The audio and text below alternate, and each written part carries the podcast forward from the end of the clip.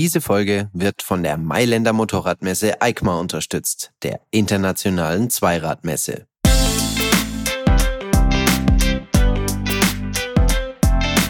Kurvendiskussion, der Motorrad-Podcast. Nach langer Anreise, viel Verkehr, Parkplatzsuche und Sicherheitskontrolle reihen wir uns am Porta Sud, dem südlichen Eingang in die lange Schlange ein. Wie immer begrüßt uns Mailand mit vergleichsweise warmen Temperaturen und herbstlichen Farben.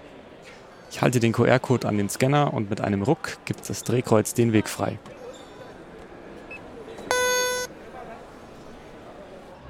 Der breite, lange Weg zu den Messehallen ist schon am Fachbesuchertag vergleichsweise voll. Links und rechts Foodtrucks, Cafés und Maroni-Stände. Zwischen den Hallen ist Platz für noch mehr Imbissbuden und Special Areas, wo Shows oder Testfahren stattfinden sollen.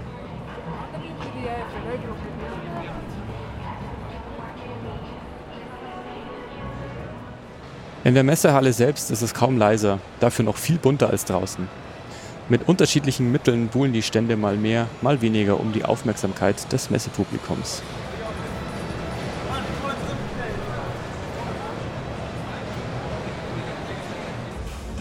Großer Andrang am Stand von Suzuki. Auf der Bühne werden gleich zwei neue Motorräder enthüllt und jeder versucht einen freien Blick auf die Neuheiten zu erlangen.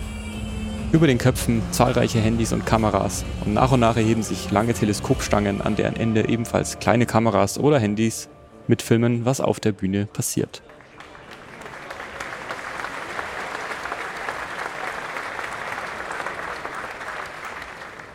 Ich laufe weiter durch die Hallen. Motorräder, Zubehör, Helme, Klamotten, Batterien und Ladegeräte, Fahrwerkstechnik, italienische Behörden, E-Scooter, Nachrüstscheinwerfer, Quads, Tachos, Werkstattzubehör und Elektromotorräder, die mal mehr an Motorräder, mal mehr an Mountainbikes erinnern. Es gibt fast nichts, was es nicht gibt. Langsam wird es auch Zeit für einen Espresso.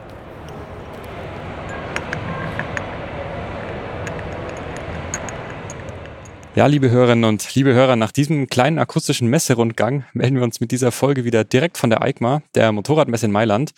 Äh, dazu begrüße ich Motorrad-Chefredakteur Uwe Seitz. Hallo. Hi Uwe. Mein Name ist Ferdinand Heinrich Steige. Ich bin Reiseredakteur und Podcaster bei Motorrad. Ja, Uwe, ähm, letztes Jahr war das ja sehr, sehr eng getaktet, heute auch wieder ein bisschen, aber ähm, jetzt ist ja heute schon unser zweiter Messetag und wir haben ein bisschen mehr Zeit gehabt, ähm, durch die Hallen zu schlendern. Wie ist denn dein ja, dein Gesamteindruck der Messe bis jetzt so? Die Messe ist größer geworden. Ähm, es war auch wieder, wie soll ich sagen, arbeitsreicher der erste Tag, obwohl eigentlich ja keine Weltpremieren mehr so im, im, im Halbstundentakt stattfinden wie noch vor der Pandemie. Aber ähm, es ist halt immer noch ein, ein, für, die, für die Branche ein wichtiger Treffpunkt. Und dementsprechend war mein, äh, mein erster, dieser Pressetag halt komplett durchgetaktet mit Termin, Termin, Termin. Dann aber eher äh, Gespräche halt mit äh, Entwicklern, äh, CEOs zum Teil. Ähm, ja, beispielsweise Claudio Dominicali äh, eine Stunde lang gesprochen von Ducati. Ja, und das war, war sehr, sehr interessant. War ein äh, wahnsinnig eindrucksvoller Tag. Und es ist eine ein, wahnsinnig eindrucksvolle Messe, muss ich sagen. Ja. ja, es sind jetzt ja auch wieder zwei Messehallen mehr ähm, als letztes Jahr. Mhm. Und ja, man spürt auch einfach dieses ganze Back to Normal äh, nach Corona-Thema, das ist jetzt einfach kein Thema mehr und ich glaube, es nervt auch eigentlich nur noch. Also, ja, ich glaube, über, über Corona will ja. keiner mehr sprechen und braucht man auch gar nicht nee. mehr sprechen. Jetzt gucken die alle richten den Blick nach vorne, ja. wie man so schön sagt. Und äh, und ist ja auch eine Menge los. Man sieht ja, ja auch wahnsinnig viel. Ich glaube, das einzige Thema ist tatsächlich immer noch, dass BMW nach wie vor fehlt, so dass Harley auch immer noch oder immer noch fehlt, aber dass zum Beispiel KTM im Gegensatz zu letztem Jahr wieder da ist. Mhm. Also auch dieses Thema, wo man so gesagt hat, ja, das Konzept Messe ist jetzt irgendwie überholt. Ja. Nein, ich glaube, so. ähm, also was sich natürlich verändert hat, ich hatte es ja schon angedeutet, ist diese Messe als der Moment, in dem dann die Neuheit präsentiert wird, ja, wo dann, wo dann hunderte von, von Teleobjektiven und Handykameras und so weiter und so weiter auf dieses neue Motorrad gerichtet ist, das da unter diesem Tuch ist und dann mhm. wupp, auf 11 Uhr Punkt äh, wird dann dieses Tuch da runtergezogen und dann macht's tada und dann ist die neue Suzuki da oder mhm. welches, welcher Hersteller auch immer. Ähm, wir kennen das ja jetzt, dass die Kommunikation einfach schon vor dieser Messe beginnt, viel, viel, viel früher als diese Messe.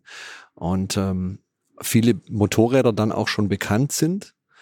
Aber du hast sie halt äh, auf vier, vier verschiedenen Bildern in vier verschiedenen Einstellungen gesehen. So, Ja. aber das ist, das kann dir nie das Erlebnis, geh um so ein Motorrad rum und setz dich auch mal drauf äh, und guck dir auch mal die Details an. Ja. Äh, wie ist es hier gemacht? Wie haben sie dieses, dieses Detail gelöst und so weiter? Das äh, kann dir nichts ersetzen, außer eben eine Messe. Ja. Oder du wartest, bis die alle beim Händler sind und dann kannst du von einem Händler zum anderen tingeln, was natürlich wahnsinnig umständlich ist. Ja. Also insofern, äh, glaube ich, hat, haben die meisten es auch kapiert von den Herstellern, aber genauso auch wir von der Presse und auch die Zuschauer. Man sieht ja hier es sind ja Zuschauerströme, obwohl eigentlich heute ähm, Heute ist ja noch Fachbesucher, eigentlich nur, aber Fachbesuchertag ist. ja, Gut, das wissen wir, das bei der, wird bei der EICMA nie so eng gesehen. ja, Aber das Interesse ist halt riesig, genau weil man einfach so ein Motorrad muss man anfassen. ja.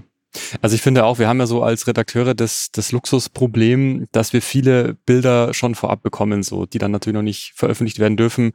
Aber so der große Wow-Effekt bleibt dann halt oft fast ein bisschen aus. Man weiß schon, was da so auf einen zukommt. Äh, aber tatsächlich, ich hatte jetzt die, ähm, die R1300 GS, die ja nicht offiziell vom BMW hier steht, aber halt bei Touratec, bei SW Motec und so weiter. Und nicht, ja. habe ich die zum ersten Mal gesehen.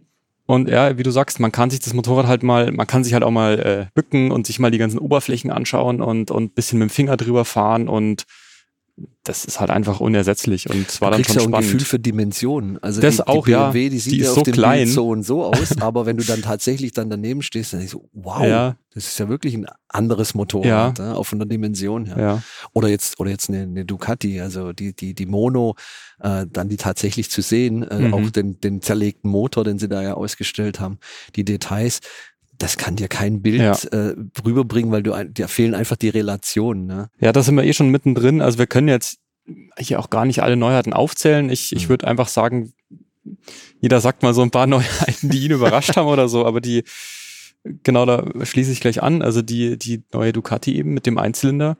Also viel mehr als dass mir jetzt das Motorrad geflasht hätte, hat mich eher der Umstand geflasht, dass jetzt ein Hersteller nochmal einen neuen Einzylinder bringt. Mhm. Das finde ich eigentlich viel interessanter als das Motorrad an sich, das auch sehr geil ist und so und leichtgewichtig und fast 80 PS aus einem Einzylinder, aber Ja.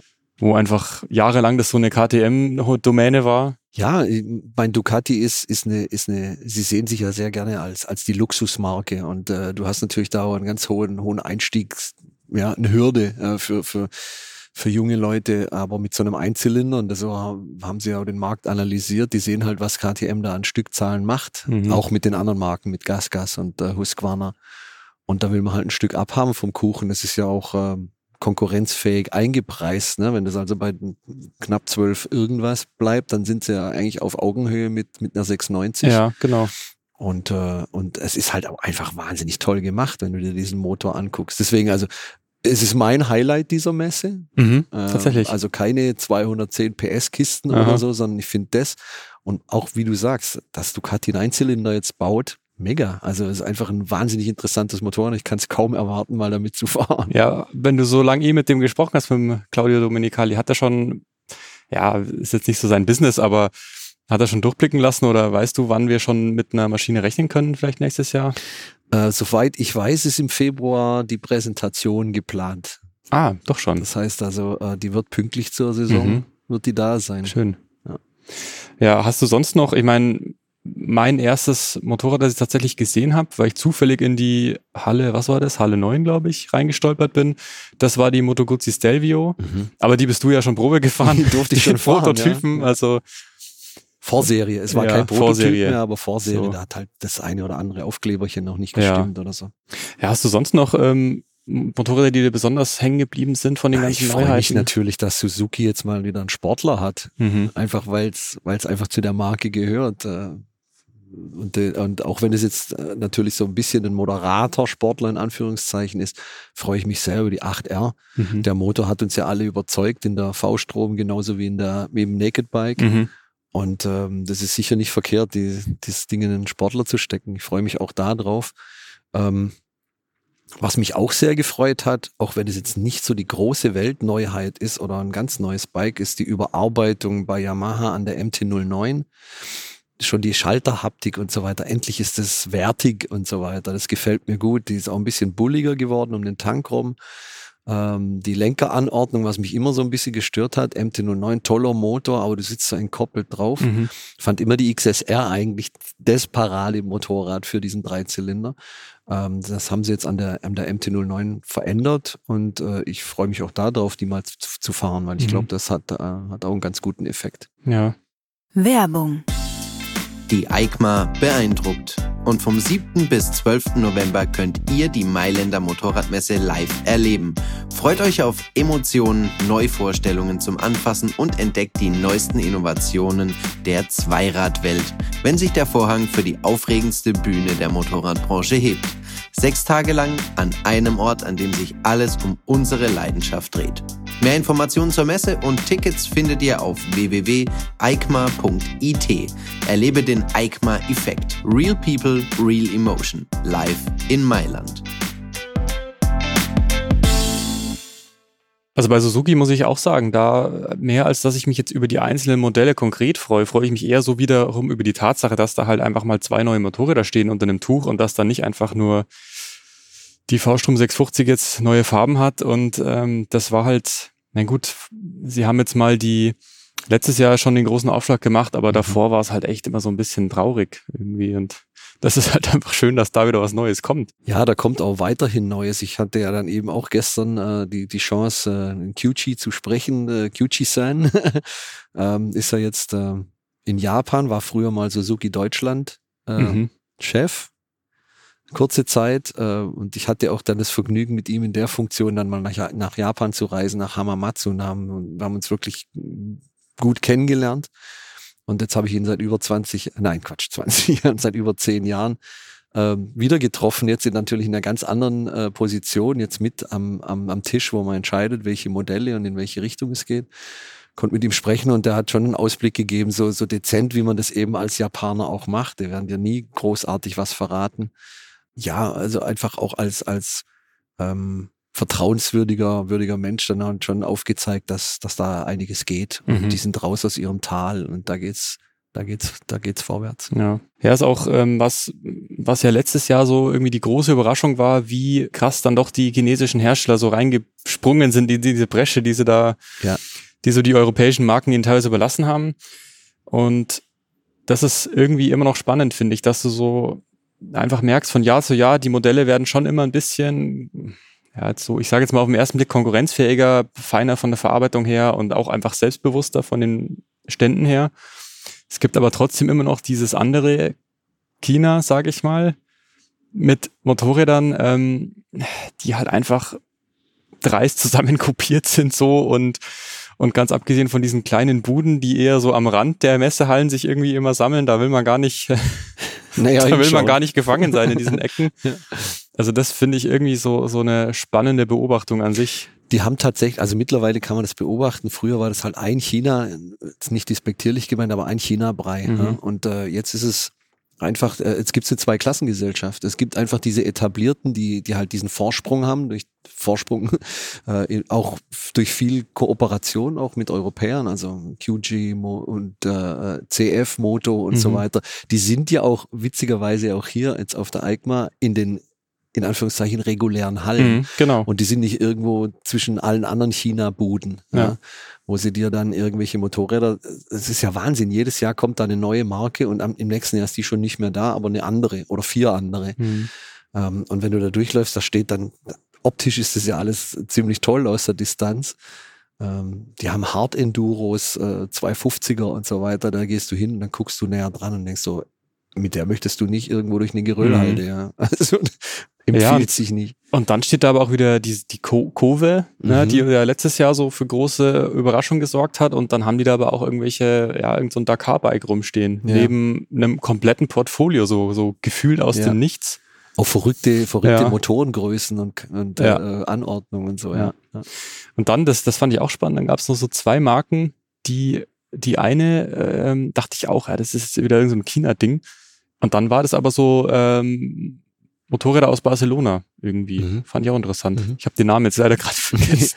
Ja, ja. Aber, Aber das ist ja das Spannende auf der mhm. Messe. Also du kannst hier wirklich rumstreifen und wenn du die, wenn du jetzt nicht, sagen wir mal, so das, dieses, dieses äh, Premium-Hersteller-Hopping machst, mhm. ah, ich muss die sehen, ich muss das Motorrad sehen, jenes Motorrad, sondern du lässt dich einfach so treiben, da entdeckst du Sachen, das ist phänomenal, ja. auch gerade im Zubehörbereich. Ja. Das ist toll. Also da, dann hat wieder einer eine andere Lösung für, für, für eine Gabel und so weiter und du guckst dir das dann näher an.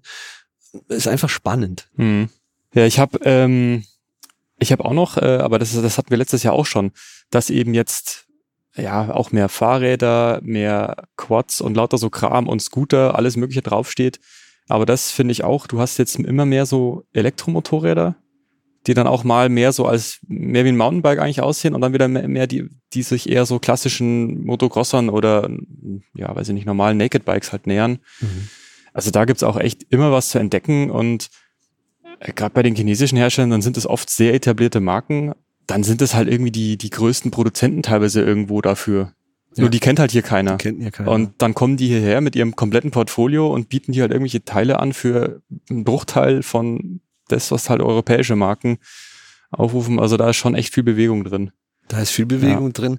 Ähm, ich finde es aber trotzdem erstaunlich, dass eigentlich auf diesem Elektromotorradmarkt sonst nicht so viel passiert. Also wenn mhm. man jetzt über richtige in Anführungszeichen richtige Motorräder ja. spricht, äh, in diesem Commuterbereich, was Scooter und so weiter angeht, äh, Pendlerfahrzeuge, da geht richtig viel und da ja. sind die Chinesen so wahnsinnig stark. Also das siehst du ja vom, vom, vom normalen Tretroller elektrisch über diese Fahrräder bis äh, zu, zu, zu dreirädrigen äh, Scootern mhm. äh, mit Box drin, wo du, wo du ganze, ganze Einkäufe transportieren kannst mit. Aber ähm, ja, bei der Elektromobilität, aber beim Motorrad, da scheitern, scheitert dann irgendwie alles. Ja, das, das schränkt sich, also das beschränkt sich halt immer noch sehr auf äh, Zero und Energica irgendwie. Und bei Zero, die hatten gestern ein paar Sachen noch unter Tüchern. Ich bin vorhin nochmal vorbeigelaufen und habe jetzt aber auch, ich habe jetzt da nicht das große neue Modell irgendwie. Mir ist nichts Großes ja, aufgefallen bei also es letzten wird, Rundgang. Ja. Es wird wieder irgendeine neue Version wahrscheinlich sein, ja. aber Klar, du ja. hast natürlich die Updates bei den Batteriezellen, äh, bei der Elektronik und so weiter. Ja. Jo. Darum fahren die Dinger aber trotzdem nicht 350 ja. Kilometer am Stück. Aber mir ist, mir ist auch aufgefallen, ich, vielleicht gab es das letztes Jahr auch schon, aber dieses Jahr fällt es mir extrem auf. Man, man schlendert so durch und es gibt echt viele Stände. Ich meine, klar, da gibt es Stände mit, mit Tachos, mit Nachrüst, äh, LED-Kram, alles Mögliche. Aber da gibt es Stände, da sind dann einfach fünf oder sechs Ladegeräte liegen da so rum und da denke ich mir auch, okay, ist das jetzt die Zukunft so, dass ich hier mein Tuning-Ladeteil mir hole oder so, das war schon ein bisschen trauriger. Aber, aber, ja, ich meine, das die sind halt da halt auch irgendwie mit dran, ne? Und dann sind die natürlich auch hier äh, oft auf der Suche nach äh, nach Vertriebsmöglichkeiten und so weiter. Das ist ja auch eine B2B-Messe. Ja, ich wollte gerade sagen, das, das vergisst man ja immer ein bisschen, dass da eben auch äh, sehr viel B2B-Business mhm. äh, unterwegs ist. Genau. Ähm, was auch noch mein äh, ja, das ist auch wieder doof, weil man denkt immer, man, ja, man hofft in Vorbereitung auf so eine Folge, dass da irgendwie, keine Ahnung, irgendwie eine neue, in meinem Fall jetzt irgendeine neue, richtig coole Reiseenduro steht oder so, ja, oder irgendein Motorrad, über das man dann erzählen kann. Äh, in meinem Fall war mein Highlight tatsächlich, dass ich den Charlie Burman getroffen habe. Okay. Ähm, Kennst du den? Ja, ja okay. klar. Ja, ich, ich den frag, Weltenbummler mit Motorrad. Na, ihn kennt ja nicht jeder, aber der, ich, ich bin so, weiß ich nicht, dachte mir so Halle 18, ah ja, da ist ja Touratec, laufe ich mal hin und, und dann, und dann steht er da. Mhm. Und ich weiß ja, die haben jetzt mittlerweile auch irgendwie, also der ist ja auch so Markenbotschafter mittlerweile und alles Mögliche und ist da ja immer unterwegs und dann wurden wir vorgestellt und dann war das so ganz verrückt. So, ich, ich habe so auf dem Weg noch gedacht, oh Gott, man soll ja nie seine Helden treffen, aber der war so entspannt und kommt man auch noch ein cooles Foto machen und Gut. Äh, ich habe ihm auch gesagt, so in meinem aufgeregten, schlechten Englisch habe ich dann auch gesagt, ja, er hört das wahrscheinlich zum hundertsten Mal, aber auch ich habe wegen ihm Motorradfahren angefangen und so weiter und ja, also das war war ein sehr cooler Moment. Ja, durch das, dass ja. das natürlich auch so eine, so eine, so eine große Messe ist, auch so eine international bedeutende Messe, äh, kannst du natürlich hier eine Menge Motorrad-Promis treffen. Ja? ja? Also du läufst hier einfach so durch die Hallen, dann steht da Giacomo Agostini neben ich, dir. Ich glaube, den habe ich heute schon irgendwie zweimal vorbeilaufen ja, sehen. Das ist ja, ganz verrückt irgendwie. Ja. Oder, oder heute Morgen äh, war ich bei in einer Halle bei, bei Motorex und dann nebendran äh, saß einfach so auf dem Stuhl Marco Melandri, also mhm. Rennfahrer, ja, kenn ich. die, die, die vielleicht nicht. Die kenne ich sogar. Wir treffen nachher Casey Stoner mhm. äh, beim, beim Nolan. Ähm, ja, und hier hier kommt halt alles her. Ich meine, ich kann mich ja auch erinnern, hier war früher äh, Valentino Rossi einfach Mhm. da, ja. Und das war natürlich immer ein Riesenaufschlag, wenn Yamaha irgendwas vorgestellt hat. Ähm, ja, also von daher, so eine Weltmesse, da treibt sich natürlich alles rum, was im Motorradsektor Rang und Namen hat. Auch, auch äh, was jetzt große Entscheider angeht, bei den Herstellern sind ja auch da, ne? Hast du dieses Honda E-Clutch äh, System dir anschauen können? Ja. Ja. Ja, ich habe es mir gestern Abend kurz kurz angeschaut. Ähm, Da war die Jungs von Honda waren da und dann haben wir uns halt äh, dahingestellt. Ich habe auch äh, dann welche getroffen, die die das schon gefahren sind, die das ausprobieren konnten. Ähm, Finde ich mega spannend. Ähm, Freue mich drauf, das dann mal auszuprobieren. Äh, Es ist einfach äh, eine, so, ja, so wie es mir geschildert wurde, wird es halt eine wahnsinnige Hilfe, wenn du, wenn du durch den Stau ömmelst und durch die Stadt und so Mhm. weiter, weil du halt nicht ständig die Kupplung ziehen musst. Äh, weil du es halt in allen Drehzahlen kannst du rauf und runter schalten, ohne dass dir der Motor halt dann Tritt verpasst oder hackt oder sonst irgendwie was. Ähm, anders als jetzt bei einem Quickshifter, wenn man sich immer Quickshifter vorstellt, du musst dann entweder das Gas komplett schließen beim Runterschalten oder du brauchst halt Drehzahlen, dass er Mhm. sauber durchschaltet. Ähm, ist die E-Clutch halt eine Möglichkeit, du kannst ganz normal kuppeln oder du kannst es auch lassen und machst es Mhm. dann mit dem Fuß. Und die, dieser Impuls wird dann umgesetzt, die Kupplung trennt Mhm. und äh, rückt dann wieder ein. Haben die da irgendwas äh, in Bezug gesetzt zu ihrem DCT, Nee. diese Double Clutch Transmission? Nee, okay. nee ist, ist eine andere Nummer. ja, Ist ja. eine andere Nummer und kommt ja jetzt erst in den 650er Vierzylindern Mhm. und soll dann sukzessive auch für die anderen äh, kommenden neuen Motorräder Mhm. dann angeboten werden. Witzigerweise nicht in den Neuheiten von, äh, Mhm. von Honda. Also die, die, die Hornet 1000, Mhm. da ist, da ist, kein, da ist noch keine E-Clutch äh, Ja. im Gespräch. Übr- Übrigens auch ein interessantes Motorrad, weil jeder dachte, ja, ja klar, meine, die haben die CB 1000, diese Neo Sports Café mit auch um die 150 PS. Ähm, jetzt kommt eine Hornet und das wird dann das Krawallbike auf Augenhöhe mit S1000R von Mhm. BMW oder dem Street Fighter von Ducati oder wie auch immer. Ähm, und ist es nicht, Mhm. sondern es ist zwar die Tausender mit dem alten, mit dem älteren äh, äh, Fireblade-Motor, aber er hat 150 PS. Ähm, wird aber so aggressiv eingepreist, also ich, ich schätze mal, die wird so un, um die 11.000 Euro kosten ähm, und abzielen eigentlich die, die obere Mittelklasse. Mhm. Mhm. Also so Denn- MT-09 und Kawa Z900. Vor allen Dingen, genau, Kawa Z900, Mhm. du sagst ja auch, ein- Vierzylinder Mhm. und da hat jetzt Honda eben auch den Vierzylinder und kann es halt günstiger anbieten. Ja. Ja, die hatte ich auch gar nicht auf dem Schirm, ehrlich gesagt. Und ähm, äh, diese, diese E-Clutch-Thema, das ist so ein gutes Beispiel. Ähm, wir treffen uns ja hier immer so zwischendurch in unserem kleinen Redaktionsbüro, was wir hier haben. Und das sind das Videoteam und auch die, die Servicekollegen. Und man kriegt schon so grob mit, so was hier so interessantes äh, unterwegs ist. Und der Online-Kollege Jens Kratschmer hat ja auch gesagt, so, dass diese E-Clutch ist so sein, eines seiner Highlights. Und ich habe so, ich habe bis jetzt keine Zeit gehabt, mir das so wirklich anzugucken. Ich war schon fünfmal am Honda-Stand, bleib dann aber bei der Transalp hängen oder bei der, ähm, eben bei der neuen Hornet, die mich irgendwie auch nicht so vom Hocker gehauen hat, optisch, aber Ja. ja, ich weiß nicht, also Also vielleicht, weil, weil du die Kollegen erwähnt hast, die Ja. machen ja einfach einen grandiosen journalistischen Job und deswegen wissen die auch über alles Bescheid. Also viel, viel mehr als wir, weil wir immer ständig in irgendwelche Gespräche verwickelt Ja. werden oder da zu diesen Gesprächsterminen hingehen und nicht wirklich am Objekt äh, äh, Bericht erstatten und die Jungs ja, und Mädels, die sind ja in allen Details jetzt drin, ne? nach, nach, nach anderthalb Tagen. ja, Und man kann es eigentlich nur jedem Messebesucher empfehlen, es auch wirklich so zu machen, sich diese Zeit zu nehmen und sich alles im Detail und genau anzugucken und sich auch erklären zu lassen. Sind ja, genug Leute auch hier, die es dir erklären. ja, eben. Nee, also viele Sachen bleiben einfach liegen und naja gut, die muss man sich halt dann hinterher anschauen, aber ja klar, wenn es eben, oder wie jetzt der Ducati Einzylinder, wenn der da so schön präpariert ist am Messestand, das ist natürlich was, was du jetzt auch im Internet vielleicht nicht unbedingt siehst. Vor allem, Und- du kannst nicht drum rumlaufen Ja. und von oben und von unten reinschauen. Also Ja. Messe, würde ich sagen, meine Überschrift äh, als Resümee vielleicht äh, Mhm. zur EICMA äh, und alle Diskussionen, die, die es ja gab in den vergangenen Jahren, braucht man überhaupt noch Messen? Ich würde sagen, oh ja, die Messe lebt. Mhm. Und äh, sie, sie ist absolut nach wie vor wichtig für so ein Produkt wie Motorrad und alles, was da drum rum Mhm. sich entwickelt und, und, und passiert. Ähm, eine Kaffeemaschinenmesse, keine Ahnung, kann man vielleicht anders sehen, aber auch da muss, will man probieren und äh, riechen und so Mhm. weiter. nein, ich denke einfach dieses haptische bei solchen, bei solchen Sachen, die so, die so, ja, die, die ja kein Mensch braucht, aber die halt unglaublich grandios und geil sind. Mhm. Äh, ja, finde ich eine Messe wahnsinnig wichtig. Ja. Ja, das betonen sie auch immer, dass es eben um Emotionen geht und das, ja, das transportierst du eben übers Netz, egal wie, 360 Grad mäßig und so, ja. Es ist nüchtern, es ist. Aber da wiederholen wir uns ja. Ja, genau. Werden wir wahrscheinlich genau. nächstes Jahr wieder sagen. ja, ja. Ja. Nee. Dann, äh, danke Uwe, dass du dir trotzdem die Zeit genommen hast. Ähm, ja, freut mich immer. Wie viele Termine hast du heute noch?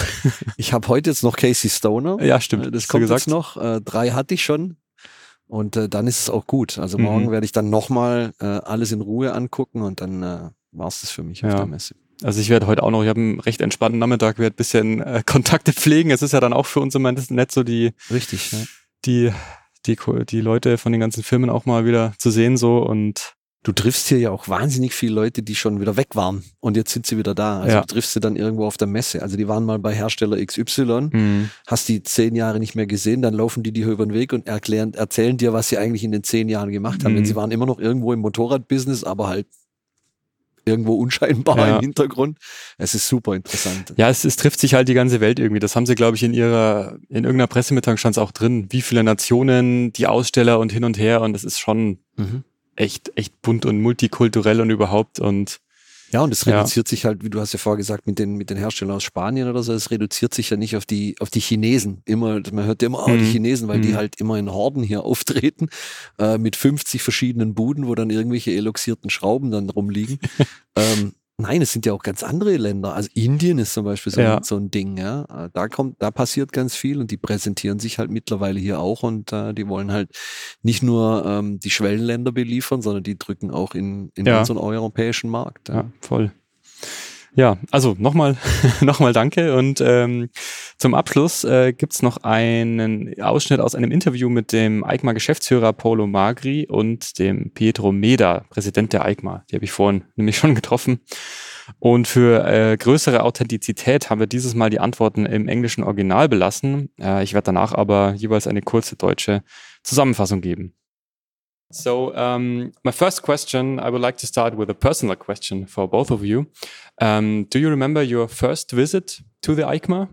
I, I remember I was uh, a young employee of Brembo. I started in 1981 because in 1980 it was uh, Germany. Uh, so I, I remember it. It was amazing, really. I remember it was quite uh, the same period. Uh, I was a student, and I think I, that morning I, I, didn't go to school, uh, and so you know it was fascinating. And for uh, for young, I was I think 15 or 16. Uh, we desired the motos, and then uh, also EICMA was a, a, place where you can take a gadget gadget at home, and there was the race with my friends who who gets more gadget Ich frage die beiden, ob sie sich an ihren ersten Besuch auf der Messe erinnern. Paolo Magri antwortet daraufhin, dass er damals ein junger Angestellter bei Brembo war, 1981, und das war sehr aufregend. Pietro Meda erinnert sich ebenfalls, es muss um dieselbe Zeit gewesen sein. Er war 15 oder 16 und schwänzte die Schule. Neben den faszinierenden Motorrädern gab es unter seinen Freunden eine Art Wettbewerb, wer die meisten Messemitbringsel auftreiben konnte. So, do you think uh, this is still the, the same magic that you felt uh, at that time, or is it has it how, how much has it changed? Uh, I think the fascination of uh, EICMA is very important. The age uh, changed, probably the average age of the visitor increased, uh, but uh, you see the people even this morning with a very special light in the eyes because they are fascinated of being in the middle of uh, the motorcycle world. I think that the most difference is that now uh, the, the, the visitors and the young people comes with families. So I, I, in my in my first visit I was with my friends. Now I saw a lot a lot of families, and and so you you have uh, maybe the dad who has the motors or the mom, and so also, also the kids or the guys they come here and they came in together. So uh, I agree with Paolo. Maybe the average uh, age is changed, but we find more families. And also we are working with young people because we have a lot of people young, and we're working on events and uh, a lot of activities dedicated to young people. Ich frage nach einem Vergleich mit der heutigen Messe. Herr Magri sagt, dass sich das Durchschnittsalter wohl geändert habe, aber dass man das Leuchten in den Augen nach wie vor sehen könnte. Und Herr Meder sieht den größten Unterschied darin, dass die Besucher mittlerweile oft mit der Familie kämen. Ihm wichtig zu erwähnen, dass für das junge Publikum viel geboten wird, etwa Events und auf den Nachwuchs zugeschnittene Aktivitäten. So, um, in our last podcast last year, uh, we talked about that it was the first normal EICMA after the pandemic. Um, how many visitors did you count compared to, to uh, 2019 last year? Uh, last last year uh, we had still a lower participation in terms of uh, number of people compared with 19. But remember that 19 was the record one. Uh, this year um, we are expecting to be back to the level of 19. That is uh, uh, our record. In terms of um, participation of square meters sold, we are already a little bit better than 19. Mm, the sales online seems to tell us that uh, we are uh, at least double digit better than last year. Im letzten Podcast mit Paolo Magri sprachen wir ja darüber, dass es die erste normale EICMA nach der Pandemie war. Und ich frage ihn deshalb, wie die äh, Besucherzahlen im Vergleich zur letzten regulären Messe 2019 waren. Er sagt, dass es zwar insgesamt weniger Besucher waren, allerdings war 2019 auch ein Rekordjahr. Und für dieses Jahr erwarten sie ungefähr das Niveau von 2019 und zumindest was die Fläche angeht, so stünde die Messe bereits erfolgreicher da. Okay, so talking about the exhibitors, does their number also increase? Absolutely. We have uh, a, a, a, big increasing, I think, of 30%. We have um, more than 2,000 uh, brands represented. And uh, 70% from abroad so from not not from italy. Uh, and so yes they absolutely increasing. The industry motorcycles industries and cycles industries is is uh, investing more and more in in EICMA in this event. And because is is uh, we consider uh, this event an event of the of the, uh, the business of the of the brands and not only an event staying still event for for us Ich frage, ob sich auch die Anzahl der Aussteller erhöht hätte. Helmeda erklärt, äh, dass es ein Zuwachs von 30 Prozent sei und über 1000 Marken insgesamt seien vertreten. Und insgesamt investiere die Motorradindustrie immer stärker in die EICMA. Okay, um, so this is uh, already my last question. Um, next year you will celebrate 110 years of EICMA, if I'm correctly informed. Have you planned something special? Uh, yes, we have planned something special, but we cannot discover now. I'm sorry. Uh, it, it is a secret because we're still uh, organizing thinking about it. It will be a sort of uh, motorcycle event for the people, for the riders, to celebrate 110 years of EICMA. Zum Abschluss unseres kurzen Interviews frage ich, ob für nächstes Jahr etwas Besonderes geplant sei, denn feiert die EICMA ihr 110-jähriges Jubiläum. Doch Paolo Magri will zu diesem Zeitpunkt noch nichts verraten, außer dass es ein Event für Motorradfahrer sein soll.